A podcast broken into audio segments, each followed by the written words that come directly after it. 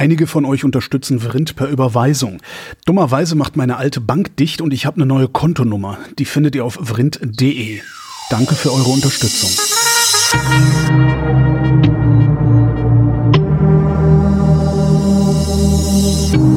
Wer redet, ist nicht tot. Willkommen zum Geschichtsunterricht mit Dr. Matthias Bernstein von Hellfeld. Ja, das ist ein äh, schönen Zweitnamen, einen schönen Zweitnamen für dich. Den sollten wir mal einführen. Ach, lieber nicht. Nee, okay, dann nicht. Mit Matthias von Hellfeld. Guten Tag. Guten Tag. Thema diesmal, die jakobinische Verfassung. Hat das was mit dem Jakobinertum zu tun? Also es gibt so am rechten Rand der Gesellschaft gibt es äh, immer mal wieder gerne den Vorwurf, dass ja alle anderen außer man selbst Jakobiner seien. Und ich frage mich immer, was wollen die von mir?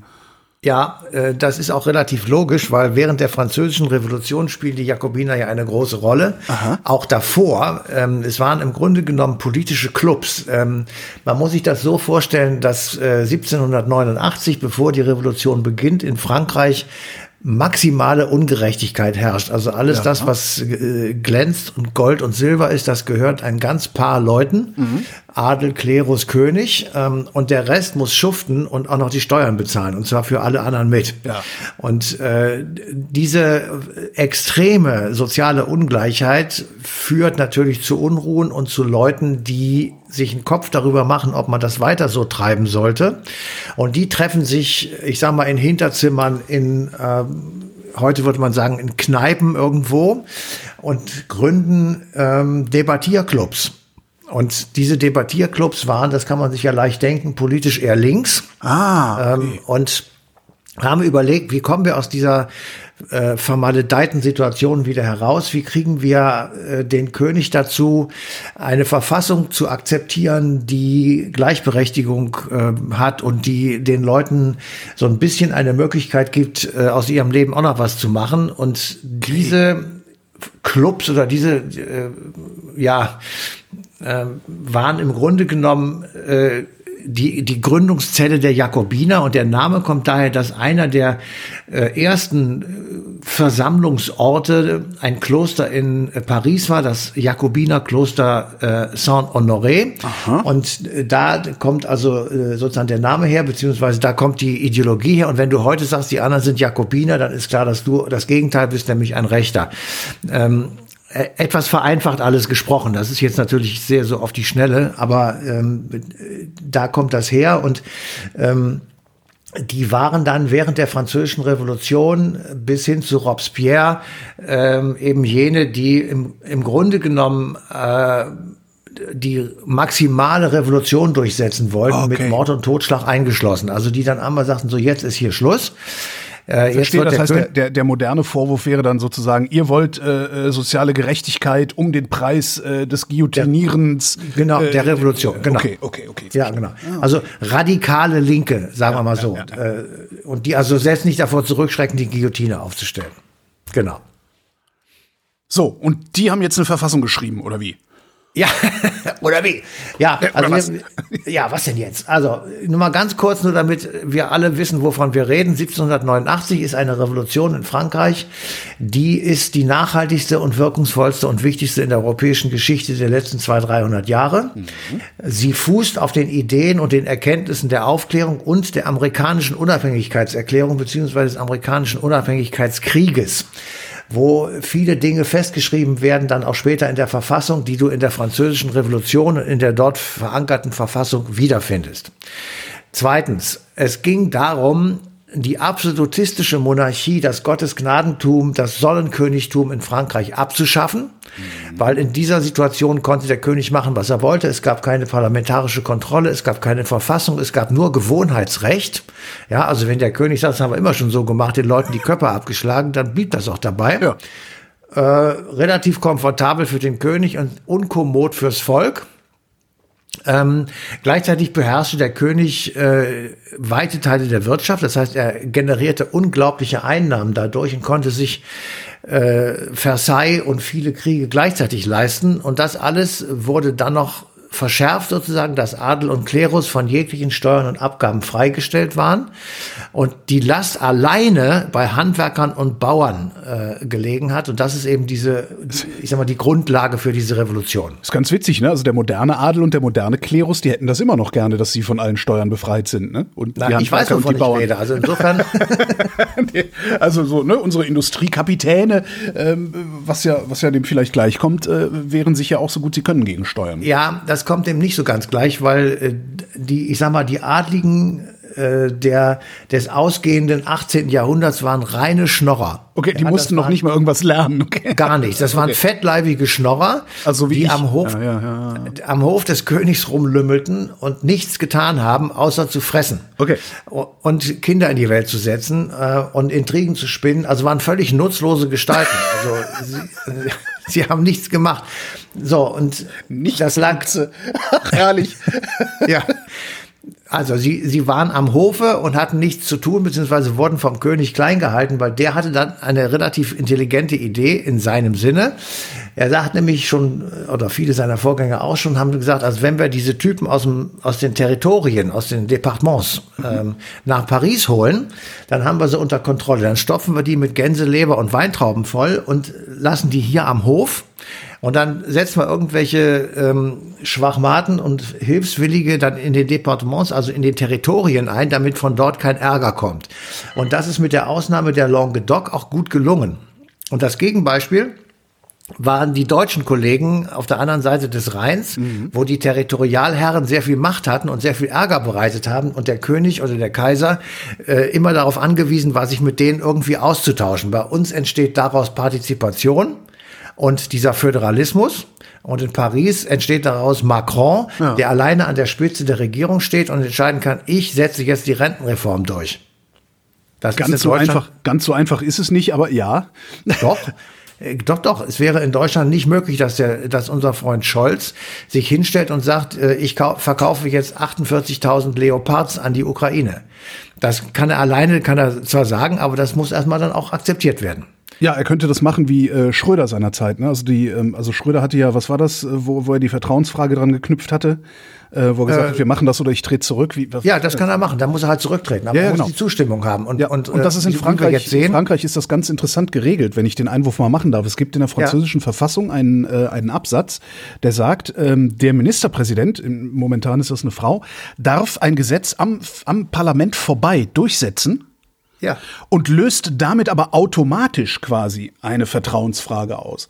Was ich ein ganz witzig, ich finde das nach wie vor einen ganz witzigen Mechanismus, den die sich da Ja, das ist auch witzig, aber dass der, dass der französische Präsident deutlich mehr Macht ja. alleine in Händen hält als, äh, ich würde mal sagen, jeder andere europäische Regierungschef, das ist ja unstrittig. Ja, und das ja, kommt eben daher, dass, ähm, und wir, wir sind ja bei der französischen Revolution und die, die Missstände, die sich daraus ergeben haben, sind ja ein Teil der Gründe für diese Revolution. Mhm. Nämlich diese starke Alleinstellung des Königs, der Sonnenkönig sich nannte oder seine Vorgänger und der also wirklich machtvoll bis zum Rand war ja. und der im Grunde genommen ähm, ähm, er, hatte, er stand an der Spitze der Exekutive, er hat Minister ernannt und entlassen, er kontrollierte die Verwaltung, er konnte ein Veto gegen jeden Beschluss der Nationalversammlung einlegen und er konnte Gesetze aufheben oder aussetzen. Also er war im Grunde genommen der absolute Alleinregent. Darum und Absolutismus. Dagegen, ne?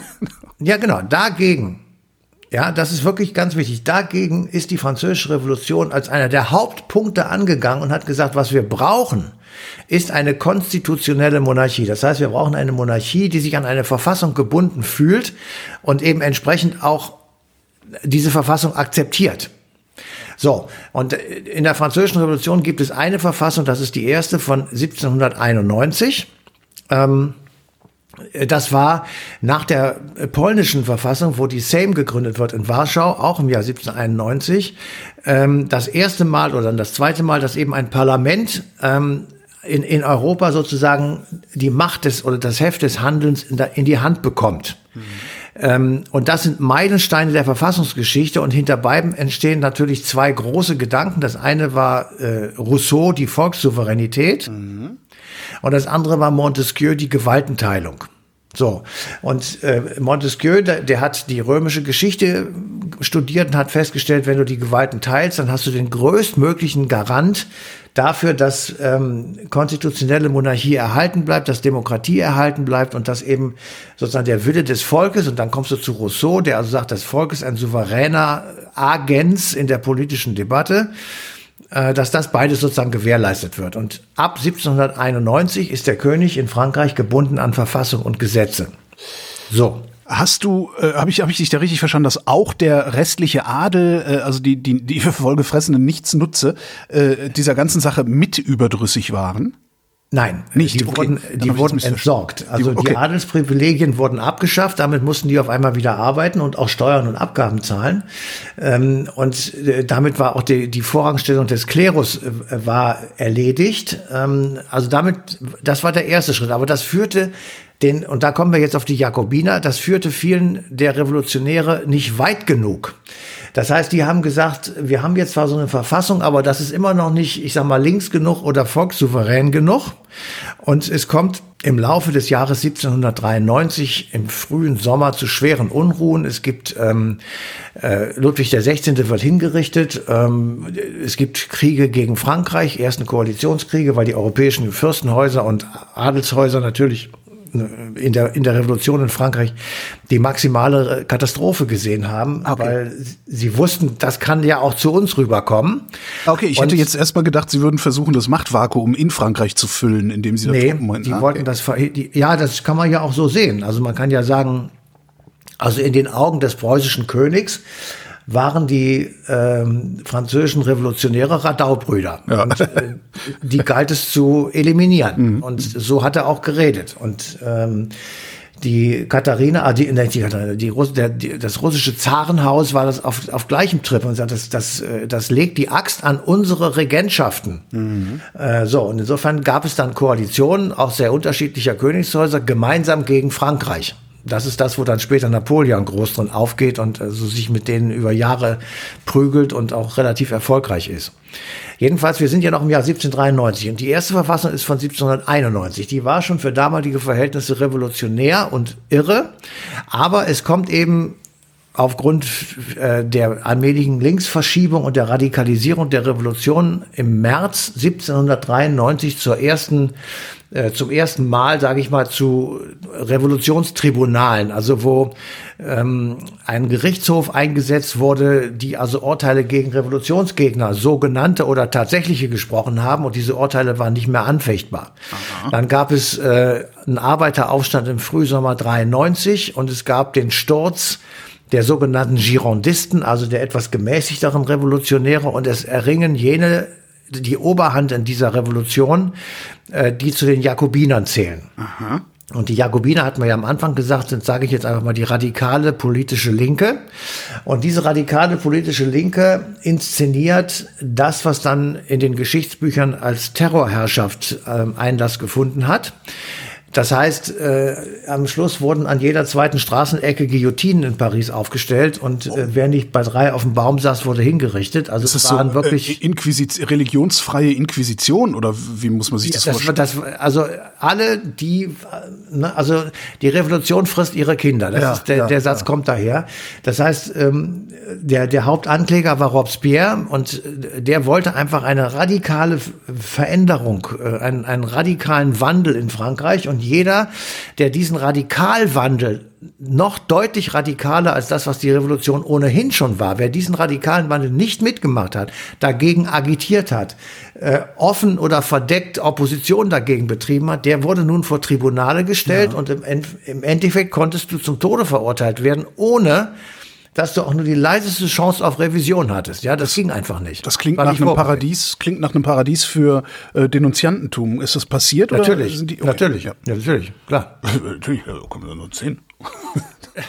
Nein, das ist, das ist, das waren schwere Verbrechen, die da begangen wurden und äh, da ist die Revolution aus dem Ruder gelaufen und sie ist dann ja auch und das ist eben das Tolle an der französischen Revolution. Die Bürger in Paris haben letztendlich dafür gesorgt, dass diese Terrorherrschaft beendet wurde, dadurch, dass eben Robespierre auf einmal äh, auf der Guillotine stand und eben selbst umgebracht wurde. Und damit war der Spuk vorbei. Mhm. Aber in dieser Zeit, in der Robespierre sehr viel zu sagen hatte, wurde eben eine zweite Revolutionsverfassung äh, erlassen. Und das war die jakobinische Verfassung. Und diese, das kann man sich ja dann schon denken, war eben sehr viel radikaler und sehr viel linker als das, was man vorher hatte. Mhm. Ähm, da ging also tatsächlich alle Macht von einer Nationalversammlung aus, äh, die also äh, ich sag mal, gewählt wurde von Männern ab 23, ähm, die wählten Wahlmänner und die wählten und so weiter. Das war also sehr, sehr, sehr demokratisch, muss man wirklich sagen, und republikanisch. So, aber der, der Punkt an der Geschichte ist, diese Verfassung ist niemals in Kraft getreten. Mhm. Ja, weil eben äh, der, so, das hieß Wohlfahrtsausschuss, ja, der dann diesen Terror ausübte, wollte nicht. Die Caritas, die bewaffnete, bewaffnete Arm der Caritas. genau. Dieser Wohlfahrtsausschuss wollte eben nicht an eine Verfassung gebunden sein. Und damit äh, war dem Terror sozusagen wirklich Tür und Tor geöffnet. Ja. Sie wurde nur proklamiert. Am 24. Juni kann ich hier gerade lesen, 1793. Aber sie wurde eben ein paar Tage später wieder einkassiert, ähm, weil sie einfach suspendiert wurde. So, und damit haben wir zwar eine, ich sag mal, sehr stark linksorientierte Verfassung, aber leider eben nie in Kraft gesetzt. Und das ist sozusagen der Höhepunkt des Versuchs, eine wirklich äh, linksradikale Revolution in Frankreich durchzuführen. Das scheitert dann letzten Endes daran, dass eben die Bürger oder auch die gemäßigten Revolutionäre sich wiederum gegen diese Radikalisierung durchsetzen. Die Leute, die das äh, gemacht haben oder die diese radikale Linie verfolgt haben, wurden umgebracht und damit sozusagen war die, ähm, ja, wie soll ich sagen, war die diese Revolutionsepoche vorbei und es wurde dann stattdessen eine äh, Direktoriumsverfassung eingesetzt, die also bis äh, 1799 amtierte, als sie von Napoleon mittels eines kurzen Federstrichs äh, ähm, ja über den Haufen geschmissen wurde. Und Insofern ähm, gibt es ein wunderbares, äh, einen wunderbaren Satz von einem Verfassungsrechtler, der hat gesagt, Frankreich war damals ein konstitutionelles Laboratorium. Also da wurde ausprobiert, mhm. wie man die Alleinherrschaft eines Königs, eines Kaisers, äh, eines sonst wie gearteten Regenten einbinden kann in die Rolle des Volkes, die Bedürfnisse des Volkes in ein Parlament, in eine Verfassung, in sich gegenseitig ähm, begrenzende äh, Gewalten. Also wenn du die Justiz und die Exekutive auseinanderhältst, dann bleiben, bleiben beide in der Waage sozusagen, weil sie sich immer gegenseitig blockieren können. Das ist für uns als demokratisches Volk super, weil damit äh, ist, ist eigentlich ausgeschlossen, dass die eine oder die andere Seite ins Extreme hm. äh, ausschlägt. Und das Ganze, und das will ich bei solchen ähm, Debatten immer sagen, ähm, wir sind heute so ein bisschen auf dem Trip, äh, auf die Amis zu schimpfen und äh, insbesondere bei Donald Trump zu sagen, was ist eigentlich mit denen los und warum machen sie mit diesem, alle fünf Minuten werden da irgendwelche Massaker durchgeführt, weil die Leute sich Pumpguns in einem, im Kiosk kaufen können. Ähm, das stimmt. Ähm, auf der anderen Seite aber ist all das nicht vorstellbar, was wir jetzt hier beredet haben, ohne die amerikanischen Unabhängigkeitsbemühungen in der zweiten Hälfte des 18. Jahrhunderts. Also 1787 werden zum ersten Mal die Menschenrechte definiert. 1787 werden zum ersten Mal Abgrenzungsmöglichkeiten gegen staatliche Willkür festgeschrieben und definiert. Ähm, und das alles kommt aus Amerika und findet sich dann eben in den, äh, also aus der Verfassung ist in diesem Falle, mhm. äh, aus Amerika. Und das findet sich eben zwei Jahre später in der Französischen Revolution wieder. Die Idee, was eigentlich die Grundrechte und Grundbedürfnisse eines Menschen sind, finden sich in der amerikanischen Unabhängigkeitserklärung von 1776, 4. Juli wieder. Und die sind bis heute nicht verändert worden und sie gelten unverändert für alle. Und sie sind eben auch letztendlich wiederzufinden im deutschen Grundgesetz. Und das finde ich einfach wirklich wenn man sich auch über die Amis immer aufregt, das tue ich auch sehr gerne. Aber das muss ist ja auch wirklich, leicht. Sie, ja, es ist sie, auch wirklich erstens leicht. machen sie es einem leicht und zweitens, ja. sie gestatten es einem auch. Und das finde ich vielleicht ein bisschen interessant daran. Also, weißt du, man, man ja. darf anti-amerikanistisch sein. Ja, mach das mal mit den Russen. Ja, ähm, äh, genau. Also das ist wirklich in der Tat so. Und wir müssen, wenn wir uns so überlegen, wo kommen wir eigentlich her, warum ja. ist es so, wie es ist, dann gehört eben auch diese, ähm, ich sag mal, diese nicht in Kraft getretene französische Verfassung dazu. Und ich werde jetzt einen Satz aus der Präambel dieser Verfassung vorlesen, der in meinen Augen wirklich ähm, überzeugend ist. Da steht, das französische Volk hat in der Überzeugung, dass Vergessen und Verachtung der natürlichen Menschenrechte die einzigen Ursachen des Unglücks in der Welt sind, sich entschlossen, in einer feierlichen Erklärung diese und so weiter darzulegen. Also diese unveräußerlichen Rechte. Das heißt, die, das ist die Erkenntnis, dass Vergessen und Verachten der natürlichen Menschenrechte die Ursachen des Unglücks in der Welt sind. Und mhm. das, mein Lieber, ist korrekt. Ja. Das ist korrekt. Was ich, und deswegen finde ich diese Verfassung Hammer. Ja. Was ich äh, so interessant finde, ist, ich meine, 100 Jahre vorher war Glorious Revolution. Ähm, was mhm. ja, was ja auch eine, ja, sonst würde es ja auch nicht ja, Revolution heißen, dass sie sich da nichts abgeguckt haben. Also das, das, das finde ich eigentlich das Faszinierende. Also dass, dass es tatsächlich äh, äh, blutig und wirklich mehr oder weniger von ganz unten gekommen ist statt dass es aus dem Klerus schon gekommen wäre da, oder aus, aus, aus nein, einem Bürgertum waren, schon waren, gekommen wäre, dann. dann nein, äh, das, das konnte nicht gehen, weil anders als in England äh, erstmal war es kein katholischer Klerus in England, sondern ein puritanischer oder protestantischer. Das ja. war was völlig anderes. Und zweitens äh, hatten die äh, Earls und Lords und die natürlich auch der Klerus äh, in Amerika, in England schon seit der Magna Carta von 1215 ganz andere Rechte.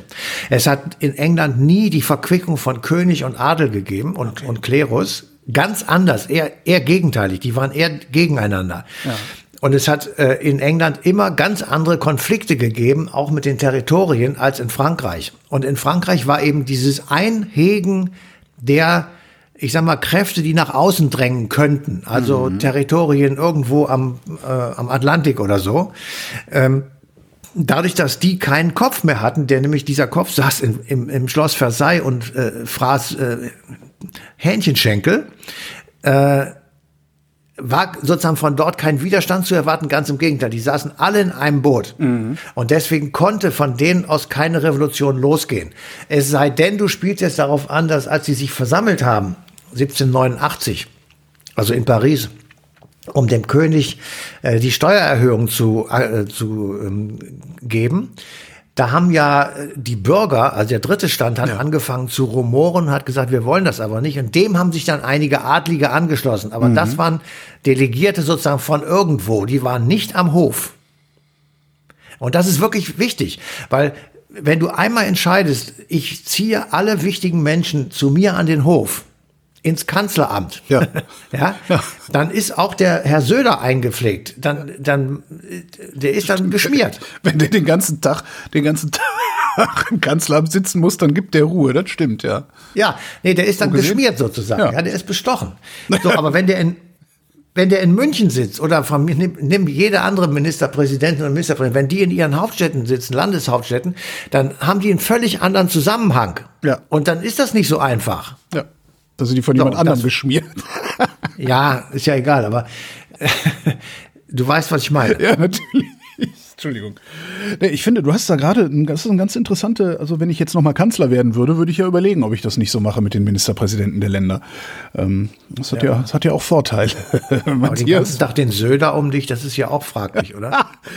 Matthias von Hellfeld, vielen Dank Gerne. Und euch vielen Dank für die Aufmerksamkeit und äh, der Verweis wie immer auf die passende Ausgabe Eine Stunde History. Die läuft im Radio auf Deutschlandfunk Nova am 12.06.2023.